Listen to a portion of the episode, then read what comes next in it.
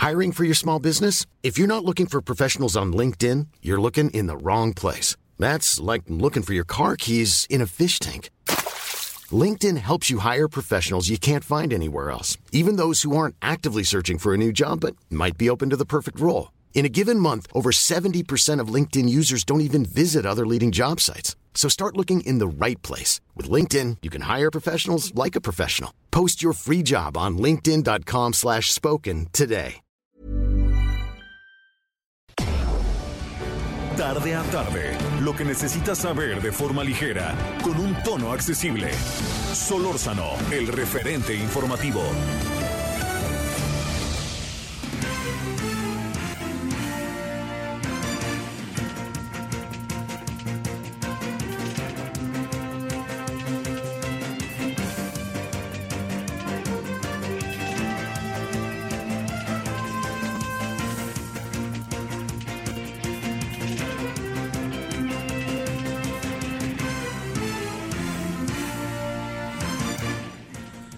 Son las 5 de la tarde en punto en el tiempo del centro de la República Mexicana. Qué gusto que nos estén acompañando ya en esta tardecita soleada, muy soleada por cierto, aquí en el Valle de México. La tarde de viernes, viernes por fin para muchos. Algunos les caerá la quincena y seguramente a la mayoría porque hay que recordar que el próximo lunes es puente.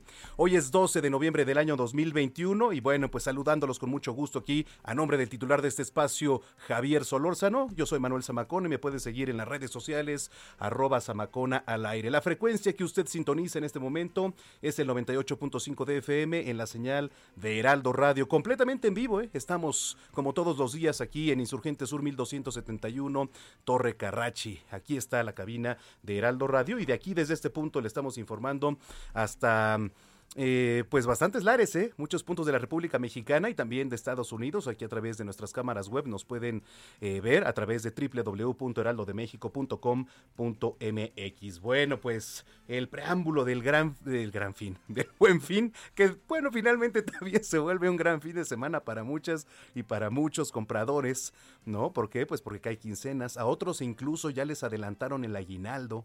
Por acá, ¿qué tal andan? ¿Ya el, el aguinaldo? ¿Alguien? ¿No? ¿No? Bueno, eh, así estamos. Pero bueno, creo que también el aguinaldo se disfruta un poquito más en diciembre, ¿no? Que vienen las otras compras. Entonces, bueno, habrá quien se gaste el aguinaldo ahora en el buen fin y habrá quien se lo gaste en el mes de diciembre. En fin, si usted quiere tener algún comentario sobre el buen fin, sobre todo lo que vamos a llevar, que por cierto tenemos un gran programa, lo puede hacer en arroba Samacona al aire. Aquí vamos a estar leyendo todos y cada uno de sus comentarios. Hoy, repito, 12 de noviembre, que por cierto, mire, estaba viendo aquí en los calendarios pues mundiales. Hoy es el Día Mundial contra la Neumonía. Ya más adelante le voy a platicar de qué se trata y por qué se hace conciencia del Día Mundial de la Neumonía. Estaba en la mañana pues echándole un ojo, como a cada ratito refrescando las redes sociales a través de la cuenta en Twitter. Y me encontré con varios videos, pues trágicos, ¿no? Algunos de ellos ahora, como les llaman, de superhéroes también. El primero, hace unos días también se dio a conocer esta nota. Eh, un par de muchachas venían circulando en una motocicleta, eh, en una vía. Suben eh, un puente a exceso de velocidad, a un segundo piso. No recuerdo la ruta, En este momento, pero suben a un segundo piso pues evidentemente se descontrola la moto en una de las curvas y salen proyectadas el segundo piso y pues desafortunadamente caen, ¿no? Al vacío y las dos fallecen. Trágico. Y todo esto se grabó porque un motociclista, también de, atrás, pues ya sabe que muchos traen estas cámaras GoPro en el casco, entonces vienen grabando y quedó registrado ese momento. Esa fue una. Y la otra también en la mañana, es que ya no se puede estar a gusto en, en ningún lugar, ¿eh? En una clínica dental está el dentista atendiendo a un paciente en plena cirugía. Y entonces las cámaras de seguridad captan el momento en que ingresan dos sujetos armados con cuchillo, con arma blanca, y bueno, pues pretenden culminar un asalto. Con lo que no contaban es que el paciente venía armado.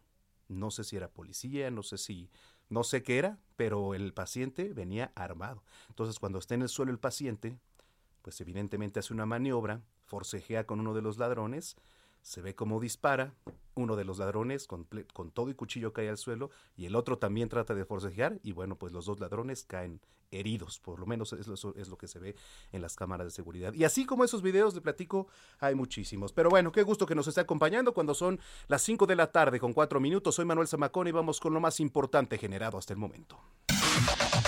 La información de último momento en el referente informativo. Tras un receso de 13 horas, el Pleno de la Cámara de Diputados reanudó este viernes su sesión ordinaria para discutir en lo particular las reservas al presupuesto de egresos 2022. Los diputados federales desecharon ayer en una sesión de 11 horas cerca de 500 de las 1.994 propuestas de modificación al dictamen presentadas por los diversos grupos parlamentarios, por lo que restan desahogar casi 1.500. El presidente Andrés Manuel López Obrador aseguró que la reunión con el presidente de Estados Unidos Joe Biden y el primer ministro de Canadá Justin Trudeau es muy importante. El mandatario mexicano dijo que en las conversaciones con el presidente estadounidense hubo momentos de mucha tensión, pero cree que la esencia de todo consiste en que se convenció que no podían cerrar su economía. La senadora Marta Márquez Alvarado informó que renuncia a 18 años de militancia en el PAN y acusó a la dirigencia que encabeza Marco Cortés de una actitud tibia ante la crisis que atraviesa el país y subrayó que el partido no merece estar dirigido por corruptos y por quienes privilegian intereses fácticos. Esta tarde se tiene previsto retirarle el brazalete electrónico al exdirector de Petróleos Mexicanos, Emilio Lozoya, que se le colocó el año pasado cuando llevaba su proceso en libertad por los casos Odebrecht de agronitrogenados. José González Valencia, presunto integrante de los Queenies, brazo armado y financiero del cártel Jalisco Nueva Generación, fue extraditado de Brasil a Estados Unidos, donde enfrentará cargos por tráfico de droga, informaron autoridades estadounidenses. Policías de la Unidad de Combate al Secuestro de Zacatecas se enfrentaron con civiles armados anoche en el municipio de Mixquitic de Carmona, San Luis Potosí, informó la Fiscalía General del Estado.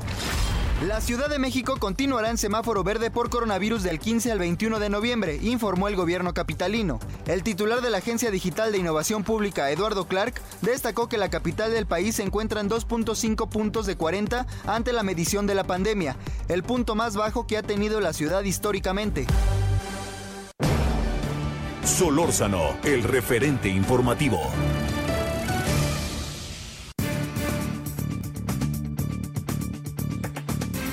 Bien, son las 5 de la tarde con 7 minutos ya, las 5 con 7 en el tiempo del centro del país. Eh, escucha esta historia, esta triste historia, como diría Silvia Pinal. La Fiscalía General de la República acusó a 31 científicos, esto como contexto porque, bueno, ya se ha venido tocando desde hace unos meses.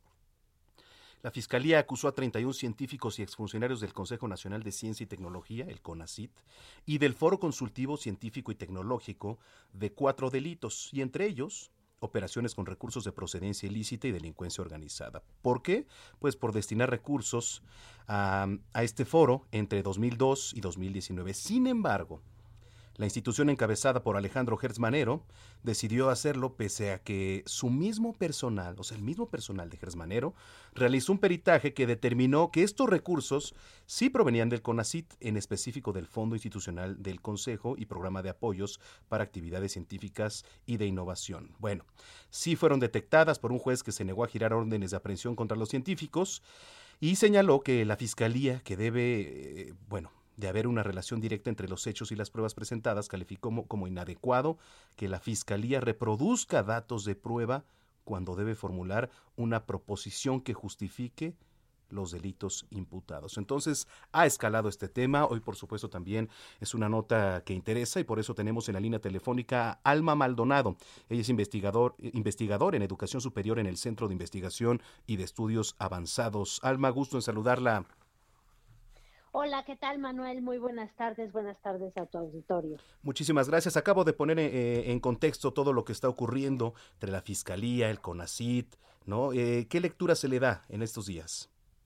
Sí, hemos estado viendo, Manuel, en estas semanas más detalles sobre este caso omnibioso de, de la acusación de 31 científicos. Ha habido diversos eh, reportajes la nota de hoy, desde luego, es lo que mencionas, que a pesar de que un perito revisó las cuentas de banco de los colegas eh, exfuncionarios del foro y exfuncionarios del CONACIT y que eh, dejó claro que no había ninguna anomalía, ¿no? O posible causa de, sospecha o desde luego causa de corrupción. Eh, a pesar de ello, la Procuraduría insiste, porque hay que decirlo muy claro, que, continúan con esta idea de perseguirlos y de acusarlos y seguimos un poco en el mismo tenor. Entonces, eh, no obstante que ya quedó demostrado que no había ahí ninguna irregularidad, que los fondos que se utilizaron todos venían del CONACID, eh, porque tuvieron acceso a las cuentas de este foro científico y tecnológico, pues eh, continúa esta persecución y no ha desistido, ¿no? La fiscalía en, en parar eh, este asunto. Es que dice, por ejemplo, ambas solicitudes fueron negadas por el juez Gregorio Salazar. ¿no? halló los elementos suficientes y sin inconsistencias en el actuar de la fiscalía. A ver, todo esto entonces se daría lectura como un tema meramente político, ¿tú lo crees? Eh, bueno, eso nos hace pensar eh, esta situación, ¿no? Eh, también hemos visto otros reportajes donde se intentó perseguir a, miembros de la comunidad científica fallecidos. Por otro lado, eh, los nombres eran muchos más de los posibles implicados, pero eh, la fiscalía decidió sobre, ¿no? irse sobre 31 eh, colegas académicos solamente y no sobre 50 como originalmente el CONACID había solicitado. Entonces sí, no queda claro, ¿no? ¿Por qué esos 31? ¿Por qué no los 50? eh, por qué esta persecución ya tan, em, con tanta eh, saña realmente, ¿no? En contra de, estos colegas que, hay que decirlo, Manuel, eh, son colegas, varios de ellos con altísimo reconocimiento. Hemos visto también en esta semana a Julia Tagüeña, que ha sido reconocida con dos premios de alto prestigio internacional y, y a pesar de eso, bueno, sigue esta situación. Entonces no queda más que pensar que aquí hay un tema de revancha, hay un tema de un manejo muy descuidado, por decirlo menos, y, y por decirlo más, pues muy sospechoso por parte de la Fiscalía entonces creo que por ahí están las cosas en este momento. Entre ustedes, entre los investigadores, ¿qué se dicen? Eh? Porque evidentemente esta persecución no es la misma que se le ha dado, por ejemplo, al crimen organizado o a otros delitos de, alto impacto, ¿no? En, todo el país. Yo creo que ha llamado mucho la atención, ha generado mucha preocupación en el sector, creo que se ha visto, hemos visto volcada a la comunidad internacional con cartas también mostrando preocupación de qué está pasando en México y por qué hay este clima de persecución. Porque, porque no solo es eh, estas acusaciones, que desde luego son muy graves y, y, bueno, tienen que ver con la, la, dignidad y la seguridad y la tranquilidad de estos 31 colegas, pero también es todo este clima que hay eh, de acoso, ¿no? En contra de la comunidad científica, este, desde la tribuna presidencial hasta muchos otros espacios. Entonces, creo que hay una preocupación me, atrevería a decirlo, entre muchos miembros de la comunidad científica. Pues eh, vamos a estar muy pendientes de lo que suceda, querida Alma. Nosotros te agradecemos mucho que nos hayas tomado la comunicación y estamos dándole puntual seguimiento al tema y en comunicación también contigo, si te parece. Muchas gracias, Manuel, y saludos a, a, toda la gente. Gracias, es Alma Maldonado, investigadora en educación superior en el Centro de Investigación y de Estudios Avanzados. Son las 5 de la tarde con 13 minutos en el tiempo del centro. Eh, mire, le voy a platicar algo. Hay buenas noticias. los libros de texto tendrán elementos de educación financiera ya. Eh, para el próximo ciclo escolar, esto lo aseguró Hacienda, la Secretaría de Educación Pública ya puede incorporar elementos de educación financiera a sus libros de texto y es probable que el próximo ciclo escolar pueda incluir estos elementos. Esto lo indicó Gabriel Llorio, él es subsecretario de Hacienda y Crédito Público, durante su participación en el noveno encuentro virtual Educación Financiera el funcionario dijo que la SEP tiene que confirmarlo, pero bueno, pues por lo menos ese fue el acuerdo ya desde hace años. Ahí lo tiene. También, por cierto, indicó que la solución a este problema tiene que ver con la inversión en infraestructura, la conectividad y tiene que ver con servicios de educación y que estos estén en el acceso de todas las y los mexicanos. Las 5 con 14. Solórzano, el referente informativo.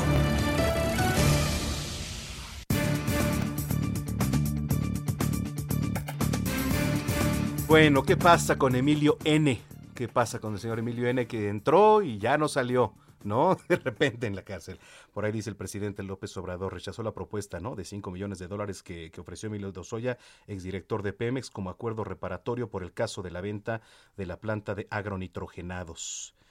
¿Cuánto es? Dice el presidente, 5 millones. No, no, no, estoy hablando de 200 millones de dólares en el caso de Pemex. Demanda que devuelvan ese dinero. ¿En qué va este asunto de Emilio N? Bueno, pues en la línea telefónica tenemos a nuestro colaborador Julio Jiménez, doctor en Derecho y a quien siempre le agradezco nos tome la comunicación. Estimado Julio, ¿cómo estás? ¿Qué tal, Manuel? Muy buenas tardes, muy buenas tardes a tu importante auditoria, a tus órdenes. Muchísimas gracias. Oye, ¿qué es lo que tenemos que saber en este momento en cuanto a autos de vinculación sobre Emilio N? Porque hay que recordar que, bueno, pues ya la próxima figura que se viene a declarar es nada más y nada menos que Ricardo Anaya, ex candidato a la presidencia de nuestro país. Es correcto, Manuel. Fíjate que hay que hacer algunas aclaraciones, como bien refieres, exactamente nos comentas. Emilio N., exdirector de Pemex, en un inicio, cuando esta, este escándalo, esta telenovela de carácter político mediático se detona, él sale huyendo del país rumbo a España, eh, obviamente en la condición de fugitivo. Es este, extraditado, es detenido, extraditado en México. Cuando es extraditado y puesto a disposición de las autoridades mexicanas, él ofrece, y digo así, él ofrece a la Fiscalía General de la República información estratégica, información pues determinante para que se puedan integrar carpetas de investigación y en su momento puedan obviamente ejercer la acción penal en contra de diversos funcionarios del gobierno de Enrique Peña Nieto y de pasadas administraciones. Entre esta lista negra pues aparece precisamente el ex candidato panista Ricardo Anaya, que permíteme comentarte, Manuel, ha venido difiriendo las audiencias, las comparecencias, incluso la vino manejando a título pues de distancia virtual. Sin embargo, ya el juez de control lo requirió le autorizó la última eh, pues eh, reagenda de audiencia para el próximo 31 de enero, en donde tendrá, que presentarse de manera, pues obviamente sí, ya, ahora sí, personalmente a la comparecencia, pero lo peor no es que comparezca Manuel, lo peor es que muy probablemente será detenido, ya que los delitos por los cuales está siendo pues señalado, investigado, y pues obviamente son delitos que ameritan prisión preventiva oficiosa y no hay amparo que quepa, no hay elemento que pueda proteger a el ex candidato panista Ricardo Anaya. Por otra parte, Emilio N., la defensa de Emilio N., los abogados, pues tendrán la posibilidad todavía de apelar la medida cautelar, que, bueno, obviamente es esta eh, prisión preventiva justificada, recientemente notificada, también ya la segunda, por cierto, pues obviamente ya el escándalo de agronitrogenados, en donde también pues ya por ahí hubo un, desencuentro en cuanto al ofrecimiento de reparación del daño, sin embargo, bueno, hay que reconocer que el señor se encontraba bajo los beneficios de un criterio de oportunidad que no ha confirmado, que no ha ratificado la Fiscalía, ya que hasta el próximo, eh, pues, 3 de diciembre tiene fecha perentoria al señor Emilio N. Ahora sí, para cumplir su palabra y aportar la información para que realmente puedan ejercer la acción penal y obviamente complementar o judicializar las carpetas de investigación.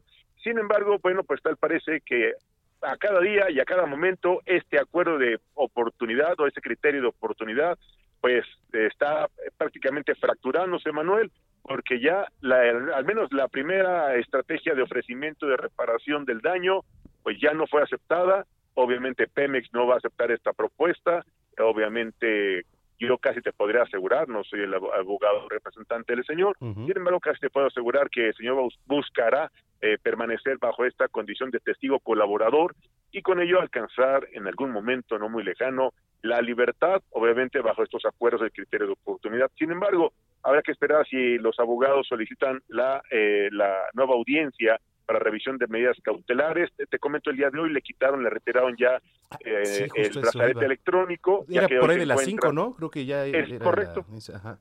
¿Ya, se, le retiró? ah, mira. ¿Perdón? Ya se le retiró entonces el, brazalete electrónico a los Oya. Es correcto, es correcto. ¿En qué impacta esto, ¿En qué impacta? ¿Impacta en algo esto ahí en el reclusorio el que se le haya quitado el brazalete electrónico? Bueno, lo que pasa es que cambió su medida cautelar. Recordemos que él se encontraba en una medida cautelar de arresto domiciliario, que no podía salir de la Ciudad de México, podía salir de su domicilio, sin embargo traía un brazalete electrónico.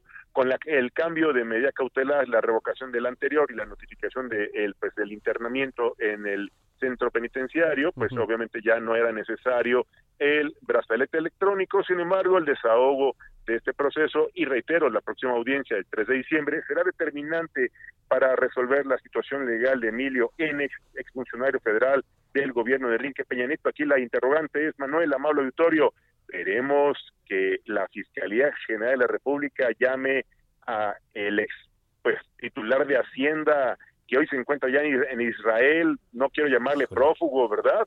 Pero bueno, por ahí dicen que ya tomó medidas preventivas y se fue a un país donde no tenemos acuerdo de extradición.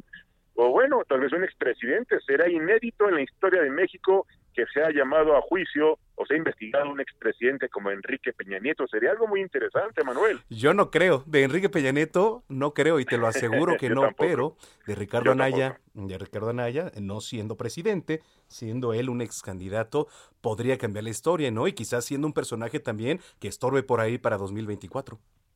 Eh, pues sí, ha sido un personaje que se ha convertido en una piedra del zapato, al menos para el, presidente Andrés Manuel López Obrador. Ha sido muy mediático en redes sociales, eh, detuvo su campaña de pues señalamientos y razonamientos en redes sociales. Habrá que esperar los argumentos y habrá que esperar la estrategia que plantee su defensa en la comparecencia de enero próximo. Y bueno, ahí te puedo decir, muy probablemente el próximo año veremos a un Ricardo Anaya que sea sujeto pues, de la acción de la justicia. ¿eh? Habrá que ver si le integran los elementos suficientes y si evidentemente eh, la Fiscalía cuenta con la información necesaria, porque obviamente el principio de presunción de inocencia, obviamente las formalidades del debido proceso y las garantías que ofrece el nuevo sistema penal acusatorio deberán garantizárselas a Ricardo Anaya. No vaya a ser la de malas, eh, pues Manuel, que sea otro caso como el de Rosado Robles, en donde los intereses políticos o las venganzas personales sean lo que predomine en la actuación de la autoridad, Manuel. Eh, bueno, pues estaremos pendientes y mientras tanto, mi estimado Julio, tus redes sociales, por favor, donde te vemos, escuchamos seguimos. Muchas gracias. Estamos, pues obviamente me encuentran en Contrastando Ideas y Análisis Jurídico. Cualquiera de las dos estoy a tus órdenes, Manuel, como siempre, o en uno más uno MX, a tus órdenes. Muchas gracias y nos escuchamos mañana en Zona de Noticias. Claro que sí. Muchas gracias. Excelente tarde. Igualmente para ti es el doctor Julio Jiménez aquí en el referente informativo. 5 de la tarde, 21 minutos. Solórzano, el referente informativo.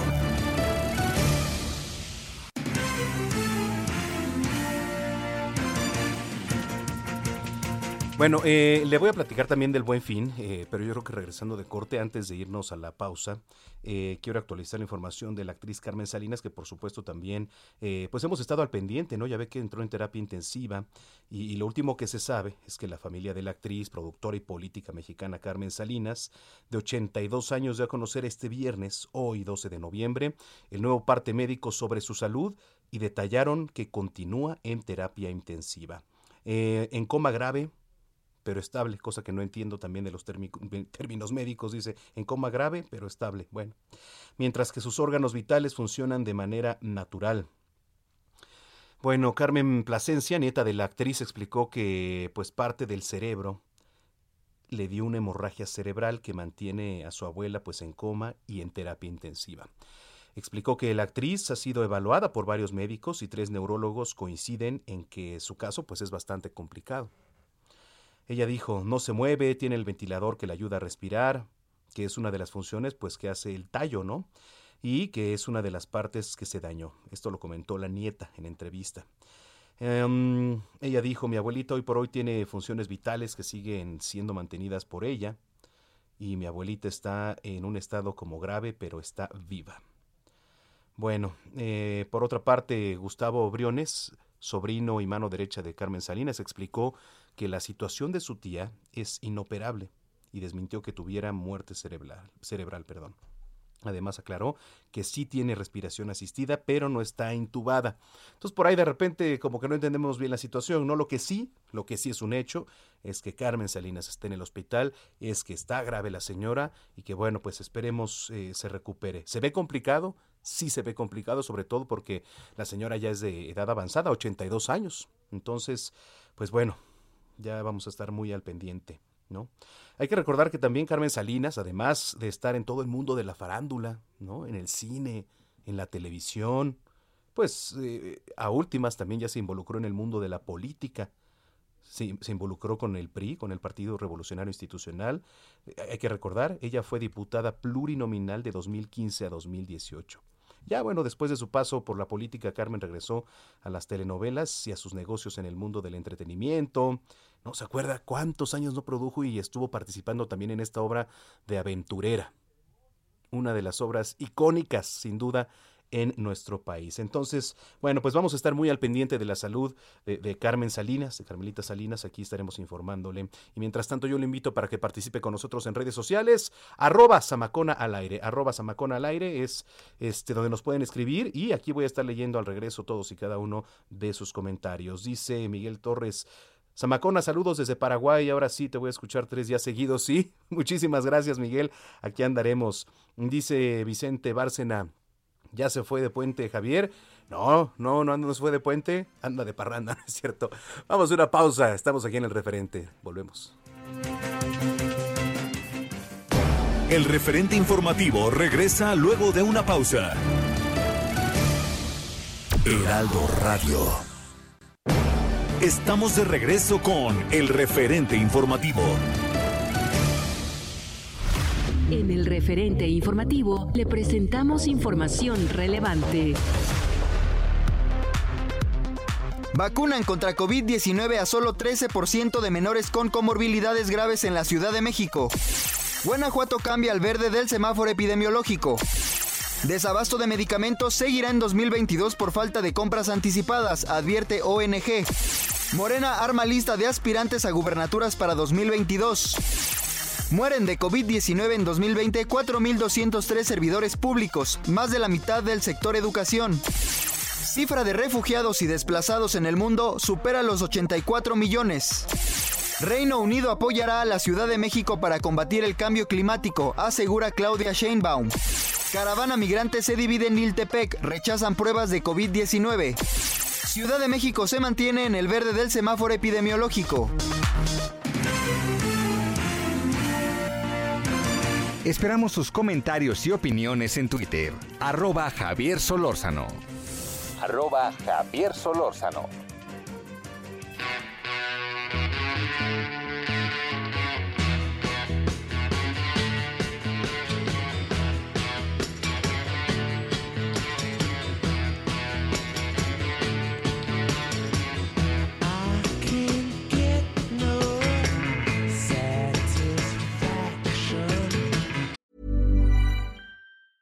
When you're ready to pop the question, the last thing you want to do is second guess the ring.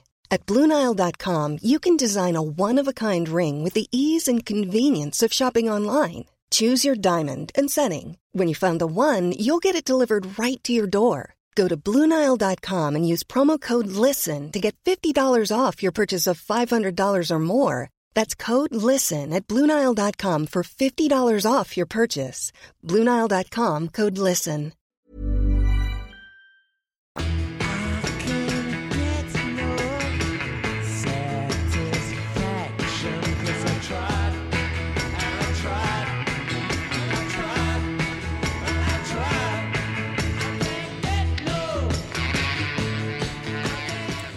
Son las 5 de la tarde con 32 minutos, las 5 con 32 estamos de vuelta aquí en el referente, a nombre del titular Javier Solórzano. Le saluda Manuel Zamacón en esta tarde, pues eh, todavía lo que queda de sol, hoy es 12 de noviembre del año 2021, fíjese un día como hoy, pero de 2000, no, no fue en, este, en 2012, ¿eh?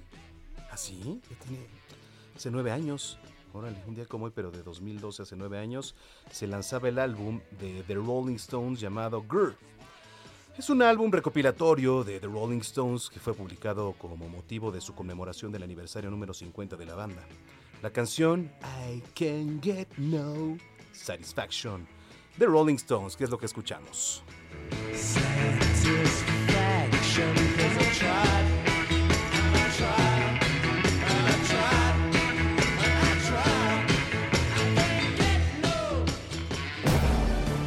Solórzano, el referente informativo.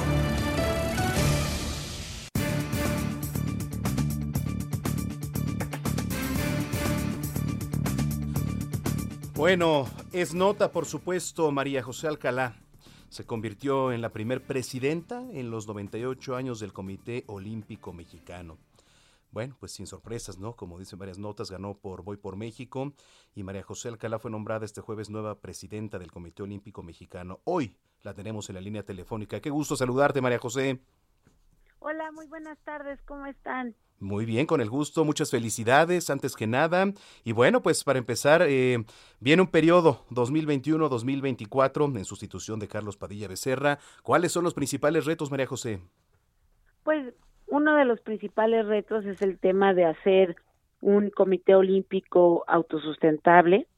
Por supuesto que los atletas mexicanos lleguen al 2024 con todo con todos los eh, los, los utensilios necesarios para lograr su sueño olímpico. Por supuesto, mantener a la familia olímpica unida para poder eh, lograr todos los trabajos. Entonces, yo creo que esos dos retos son los principales eh, que pueden ser los que determinen los resultados. Por supuesto. Eh, en materia económica, todo esto, ¿cómo ves, cómo sientes, cómo recibes al Comité Olímpico? Bueno, en materia económica nosotros tendremos para cerrar todo el año sin ningún problema, sin ningún contratiempo. Hay un poco de, dificultad para poder eh, concretar algunos temas para lo que es eh, el viaje a Panamericanos Junior que, que son este en Cali, Colombia, pero lo vamos a sacar adelante sin ningún contratiempo, lo vamos a lograr. Y decirte que, bueno, pues eh, en materia de transparencia los números están muy claros, son muy, muy, muy bien analizados y también seguiremos revisando todos los temas, pero no tendremos problema alguno. Por supuesto, ¿cómo te ha recibido este pues tu plantilla, ¿no? Por ahí hay, hay varios, hay varios nombres con los que vas a trabajar que, que van de la mano contigo. ¿Cómo, cómo lo sientes? Por ahí está este Daniela Cebes, ¿no? Jaime Cadábal, e, etcétera, etcétera, que tienen que ir de la mano contigo? Pues el comité ejecutivo es un comité ejecutivo que tiene que trabajar muy de la mano, que tenemos que estar muy bien comunicados, pero sobre todo que tenemos que trabajar con mucha transparencia y honorabilidad. No podemos darnos el lujo de cometer errores, no podemos permitirnos abusos, porque la asamblea el día de ayer nos, nos eligió con una control clara, eh, y eso, eso tenemos que demostrarles ahora que no se equivocaron, que los hechos van a hablar más que las palabras y que será muy importante para nosotros trabajar con toda transparencia. Eh, tú como exclavadista olímpica, una de las mejores, eh, por cierto, que, hemos tenido, María José, eh, incluso si, no me recuerdo en Tlatelolco, este, hay una piscina que lleva tu nombre, ¿no? Este, ¿cómo ves eh, en cuanto, cuanto a este deporte, en cuanto al apoyo de tiro con arco, en cuanto al canotaje, en cuanto a muchas disciplinas que se les tiene que inyectar sin duda, pues ahí un, un incentivo para que se sientan motivados nuestros deportistas en cuanto nos vayan a representar?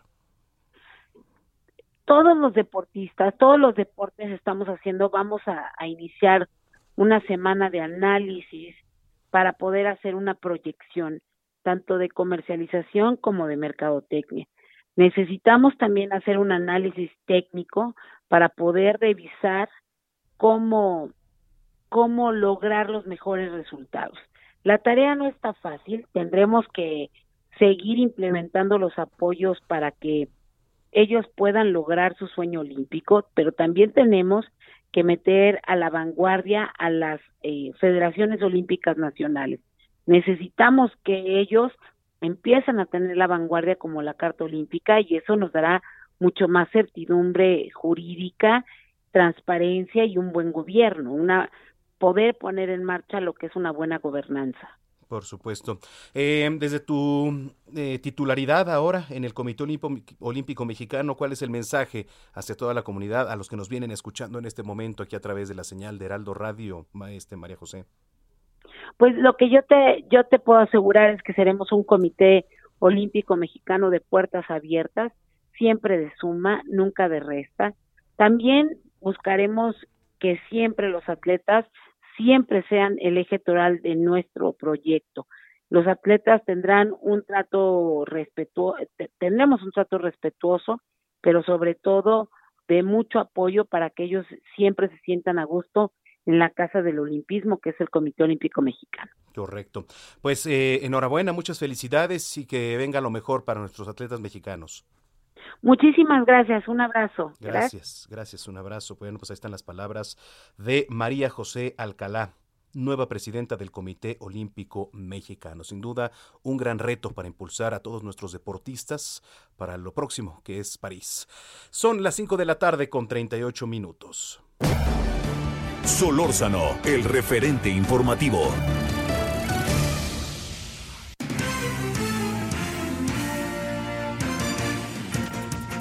Le adelantaba, ¿no? Al inicio de este espacio, van dos días del Buen Fin y la Procuraduría Federal del Consumidor, que es la Profeco, fíjese, ya recibió un total de 40 reclamaciones. O sea, todavía ni creo que banderazo se daba de, de lo que es el Buen Fin. Y la mayoría por negocios que no quisieron respetar los precios anunciados. De esas, al menos 31 eh, de estas quejas fueron conciliadas y el resto pues aún siguen en trámites entre el cliente, entre el negocio.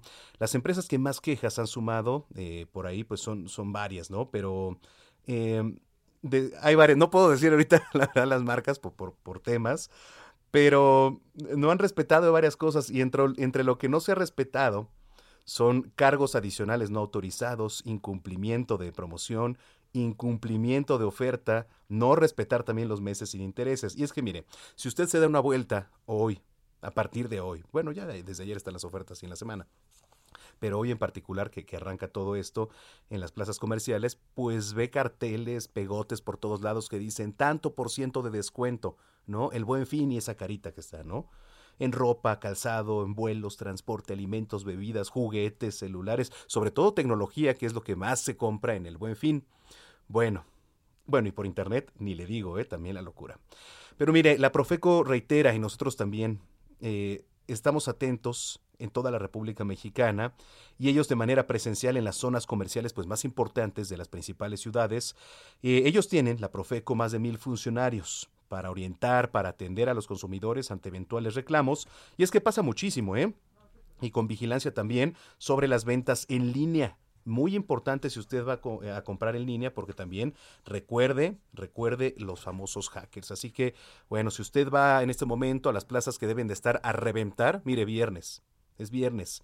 Para muchos es quincena, ¿por qué? Porque el lunes es este puente y entonces a la mayoría le depositan este viernes. Además, pues está el buen fin, a muchos les adelantan aguinaldo también. Entonces, bueno, a ciertos negocios les llovieron críticas también ahí en redes sociales y desde aquí le recomendamos, si usted es defraudado, si no le respetan los precios, el porcentaje de descuento que está ahí, mande un tuit y arrobe a la Profeco, a la Procuraduría Federal del Consumidor, porque bueno, pues si las tiendas están comprometiendo algo, lo deben de respetar, ni modo. Uy, es que me equivoqué, es que no, no iba este descuento aquí pegado, lo siento. Lo siento mucho, la responsabilidad es de ellos, de quien trabaja ahí. Y entonces, pues si saben que viene un evento de estos, de esta magnitud como el Buen Fin, pues ahora sí, como me decían, a ver, no hay margen de error, ¿no? Entonces, así están las cosas. Arroba Profeco para que no lo vayan a estafar en este Buen Fin. Son las 5 de la tarde con 42 minutos y mire, vamos a enlazarnos en este momento con nuestro compañero Iván Saldaña. Renunció la senadora Márquez al PAN después de 18 años de militancia. Adelante, Iván Saldaña.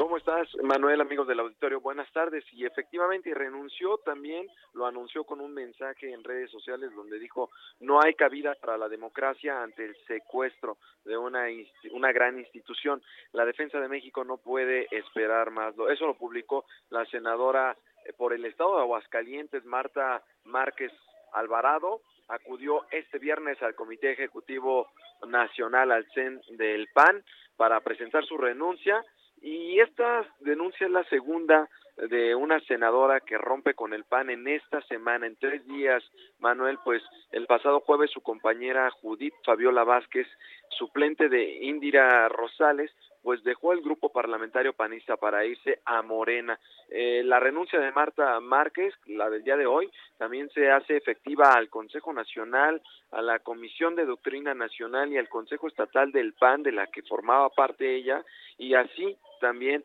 como a la bancada de, de, del PAN en la Cámara Alta. Ella no ha anunciado todavía su decisión de irse a otro eh, partido, sin embargo, eh, o a, otro, a otra bancada, pero sin embargo, eh, tiene varias opciones, eh, al menos más de seis bancadas eh, para ir. eh, y bueno, por otra parte también, eh, Manuel, comentarle al auditorio, cambiando de tema, que pues después de renunciar al cargo de titular de la Unidad de Inteligencia Financiera, a la UIF, Santiago Nieto Castillo, y cito al senador Ricardo Monreal, que así lo dijo hoy, entró en un periodo de reflexión y silencio, por lo que decidió declinar este viernes a dictar una conferencia académica a estudiantes en el foro de Parlamento Juvenil que se realiza en el Senado de la República. Y repito, esto lo dijo el senador, el líder de los senadores morenistas, Ricardo Monreal Ávila, eh, y textualmente dijo, hoy está en silencio, en el lenguaje masónico, cuando ya no participas en talleres, en trabajos o te retiras, se dice estoy en sueños. Él está en silencio y lo vamos a respetar. Estaba invitado, se refiere a esta conferencia que tenía que dictar el día de hoy. Ahí nada más por último, Monreal hizo una analogía del silencio del, titul del ex titular de la UIF eh, con una práctica de una orden religiosa, la orden religiosa franciscana, dijo eh, que Monreal cuando era gobernador de Zacatecas y tenía que dar un informe dos días antes se iba a un convento franciscano, guardaba silencio y entonces dijo ahí Santiago Nieto está aplicando el mismo silencio franciscano, un periodo de reflexión después de haber renunciado a la UIF, cargo que por cierto ya ocupa Pablo Gómez Álvarez, eh, mi estimado Manuel Auditorio. Bueno, pues ahí está la información. Te agradezco mucho, Iván. Buenas tardes. Muy buenas tardes, Iván Saldaña, con temas nacionales. Sí, pues todo callado, ¿no? Con, es, con este tema, por supuesto. Bueno, más bien, como dicen ellos, en silencio. En la capital, con temas citadinos, Carlos Navarro, ¿cómo estás, Carlos? Buenas tardes, Manuel. Te saludo con gusto a ti en el auditorio y te comparto un poco del panorama aquí en la Ciudad de México. Y es que el coordinador parlamentario del PAN en el Congreso capitalino, Cristian Bonroric, hizo un llamado al gobierno federal para que no siga lastimando la economía popular y defienda el empleo como base de desarrollo para las familias que por ende buscan prosperar. El legislador recordó que el 38% de la población capitalina está dentro del núcleo social denominado como clase baja. También comentarte, Manuel, que elementos de la Secretaría de Seguridad Ciudadana en la Ciudad de Mico recuperaron 100 mil pesos después de un robo a un despacho contable en la alcaldía Benito Juárez. La detención se realizó cuando los oficiales de la PBI fueron alertados vía frecuencia de radio de un robo en proceso en un establecimiento ubicado en la calle Concepción Beistegui de la colonia del Valle Norte. En este caso detuvieron y pusieron a disposición del Ministerio Público a tres sujetos. En este caso se destaca la labor de los policías que recuperaron 100 mil pesos. Y también comentarte por último, Manuel, que en un cateo en un inmueble de la Unión de Tepito, en la alcaldía Venustiano Carranza, se aseguraron alrededor de 250 kilogramos de marihuana y otras dosis de drogas, así como la detención de tres individuos. Así que es parte del panorama aquí en la Ciudad de México, Manuel. Bueno, pues ahí está, ahí está la información. Entonces fue en la del Valle esto de, de los policías con los 100 mil pesos en Concepción. ¿Sabes qué otra o, o nada más se sabe ahorita que fue en Concepción Beistegui? Nada más dieron el detalle de Concepción, Beistegui, pero no dieron la ubicación en esquina con quién, pero pues ahí es una zona muy transitada y de alta Sí, afluencia. Sí, sí, sí, bastante. ahí, Manuel. Porque yo, por ejemplo, estoy ahí en la esquina, la esquina de, de su casa es Concepción entonces por eso me brinco porque ayer sí vi ahí bastante movimiento y seguramente pues era eso. Entonces, bueno, pues ahí está, este Carlos, gracias y estamos en contacto. Hasta luego, buenas tardes, Manuel. Buenas tardes, que por cierto, con, con temas de la capital, al inicio de este espacio le decía que un héroe anónimo, de los que se le llaman, frustró un asalto en un consultorio médico dental, ¿no? Entonces, bueno, pues se le estaba haciendo ahí un- una operación, ¿no? Una cirugía bucal, y entonces este hombre eh, se defiende porque pues entran un par de tipos con cuchillos a asaltar hasta el interior del consultorio, ¿eh? Y entonces no contaban con que el paciente estaba armado. Pero bueno, aquí según dice los hechos ocurrieron en Brasil, aunque se está especulando en redes que pudo ocurrir aquí en la Ciudad de México. ¿Por qué? Porque hay una especie de cama de agua en donde dice Ciudad de México. Entonces no sabemos, no sabemos todavía, pero pues en cuanto sepamos le vamos a dar la información. Lo que sí es que fue un hecho. Es que fue un hecho y puede ocurrir en cualquier parte del mundo. 5 de la tarde con 47 minutos. Solórzano, el referente informativo.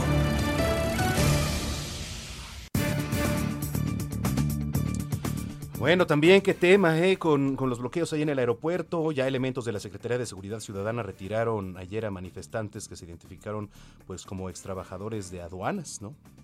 Hay que recordar que bloquearon por más de 32 horas el principal acceso vehicular de la Terminal 1 del aeropuerto, aquí en la capital. Tenían pancartas, acusaron que fueron pues despedidos de manera injustificada y pedían dialogar con las autoridades para que los reintegren al servicio público. En la línea telefónica, Elba Reyes, representante social de trabajadores aduaneros. ¿Cómo estás, Elba? ¿Qué tal, Manuel? Buenas tardes. Muy bien, ya en casa descansando después de la trifulca de ayer. Ah, eso me... de lucha. Eso me parece muy bien. Oye, ¿cómo va la situación? Cuéntanos. Pues mire, pues como ya han de saber, nosotros éramos 120 oficiales de comercio exterior que habíamos sido reclutados, atendimos un proceso de se nos contrata, este, se nos da un contrato de tres meses y se nos hace firmar una carta de compromiso por seis meses. Sin embargo, a los 11 días se nos dice que por instrucción presidencial estábamos siendo despedidos sin ninguna otra explicación, pues nosotros agotamos la vía de la institucionalidad, nos manifestamos ya en dos ocasiones en Palacio Nacional, ahí se nos prometió a nosotros que íbamos a ser restituidos a la atención pública, que se nos iba a respetar todo ese proceso de reclutamiento que duró dos años para nosotros. Sin embargo, pues nunca hubo una solución concreta, se nos daba evasiva, se nos decía que sí, pero nunca se nos dijo cuándo. Y pues después de más de cinco meses y medio en diálogos con, las autoridades del SAT, pues no hubo una respuesta clara, por lo que pues nos vimos en la necesidad de movilización y pues tomar la medida drástica de, de llegar al aeropuerto. Ayer los, los retiran y ahora con qué acordaron, qué acuerdos llegaron con las autoridades. Lamentablemente no hay ningún acuerdo. Nosotros estábamos ahí pues en espera de que alguna autoridad del SAT o del gobierno federal se acercara y pues que dialogara con nosotros. Nosotros queríamos eso, siempre hemos estado abiertos al diálogo. Sin embargo, nadie llegó, no hay una propuesta clara, simplemente pues llegaron a pues a replegarnos como lo vieron ayer y pues sí, nosotros condenamos rotundamente el uso excesivo de la fuerza pública por parte de pues, del gobierno federal, pues nos reprimieron. Creo que también queda en evidencia la incongruencia de la cuarta transformación en su discurso de que están abiertos al diálogo, sin embargo nosotros estábamos ahí y pues nunca llegaron, no había una autoridad, nunca llegó nadie del SAT, nunca llegó nadie de Secretaría de Gobernación el día de ayer y pues no hubo nada, no, han, no se han pronunciado al respecto y nosotros pues sí exigimos la intervención inmediata del señor presidente y pues que se pronuncie al respecto. Supongo que ya has platicado también con otros representantes eh, sociales de los trabajadores aduaneros. ¿Qué se dicen ahora? ¿Qué van a hacer en próximos días? ¿Vienen más bloqueos? Eh, ¿Piensan ir a Palacio Nacional quizá? No sé, ¿qué, qué es lo que han pensado, Elba? Nosotros estamos como grupo, estamos reorganizándonos, como somos 120 oficiales de comercio exterior, tenemos compañeros en toda la República Nacional, entonces estamos viendo eso, reorganizarnos de nuevo y pues sí, por supuesto, seguimos en pie de lucha, exigimos justicia, nuestro movimiento es totalmente genuino y nuestra causa pues es justa. Queremos que se nos devuelva un trabajo que nosotros con tanto esfuerzo nos ganamos, no estamos pidiendo nada fuera de la ley, sino es algo que por derecho nos corresponde, queremos un trabajo digno, todos somos profesionistas, todos pasamos y aprobamos todas las pruebas este, que se nos aplicaron, empezando por las pruebas de conocimiento, de la confiabilidad, psicotécnico, psicológico, médico-toxicológico, etcétera, etcétera. Y pues creo que estamos totalmente acreditados para pues poder ejercer el puesto para el cual fuimos contratados y que y que se nos quitó de manera arbitraria, sin ninguna otra explicación más que por orden presidencial. Y es por eso que le exigimos al señor presidente pues que dé la cara y que pues que intervenga en el asunto y se nos dé una solución clara, precisa, concisa y pues definitiva. Oye, este, Elba, pues aquí vamos a estar pendientes de, de, lo que ocurra, de lo que venga en próximos días. Esperemos que se llegue a algún acuerdo y si lo permites, pues en comunicación contigo. Claro que sí, con mucho gusto, yo estoy a la orden también. Nosotros seguimos en pie de lucha, no vamos a desistir, exigimos justicia y sí, solicitamos intervención inmediata del señor presidente. Perfecto. Bueno, pues gracias, Elba hasta luego, hasta, luego, Elba Reyes, representante social de trabajadores aduaneros. Qué tema también, ¿eh? Las exigencias que le llegan también y le llueven al presidente Andrés Manuel López Obrador. Oiga, le platico. Hoy 12 de noviembre es el Día Mundial contra la Neumonía, una enfermedad que causa estragos en varias partes del mundo y sobre todo en la población infantil. Su nivel de mortalidad es tan alto porque la mayoría de las ocasiones se le considera un resfriado común o ya en el peor de los casos, malaria. Pero lo cierto es que cuando por fin es diagnosticado de forma correcta ya es demasiado tarde. ¿Y qué es la neumonía? O también se le conoce algunas veces como la pulmonía, ¿eh? Es una enfermedad que provoca la inflamación de los pulmones por la presencia de una infección producida por virus. Entonces, bueno, pues ¿cuál es el propósito de este día? Es sensibilizar a las personas para que puedan detectar la enfermedad a tiempo, pero también busca que las naciones tomen previsiones por medio de jornadas de vacunación. Rapidísimo nos enlazamos hasta Hidalgo. José García, ¿qué nos tienes? Adelante. ¿Qué tal, Manuel? Un saludo a ti y a todo el auditorio. Pues comentarte que en el Congreso del Estado de Hidalgo se ha propuesto un presupuesto de al menos 950 millones de pesos para apoyar el proyecto integral que requiere la región de Tula para el envío de aguas residuales provenientes del Valle de México y así no se vuelven a presentar más inundaciones en la zona.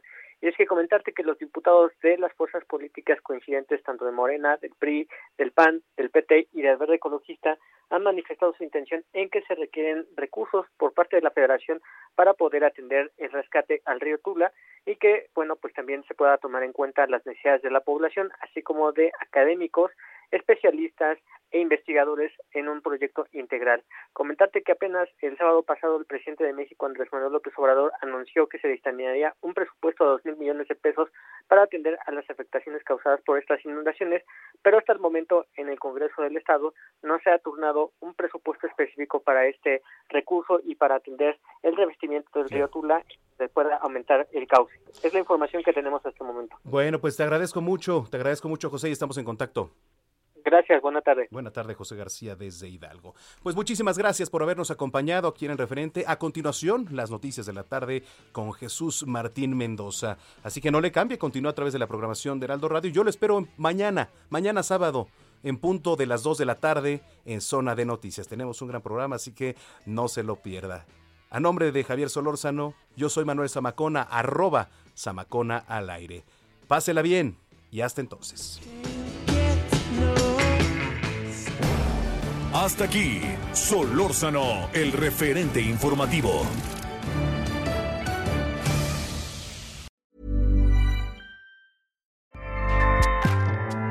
ACAST powers the world's best podcasts. Here's a show that we recommend.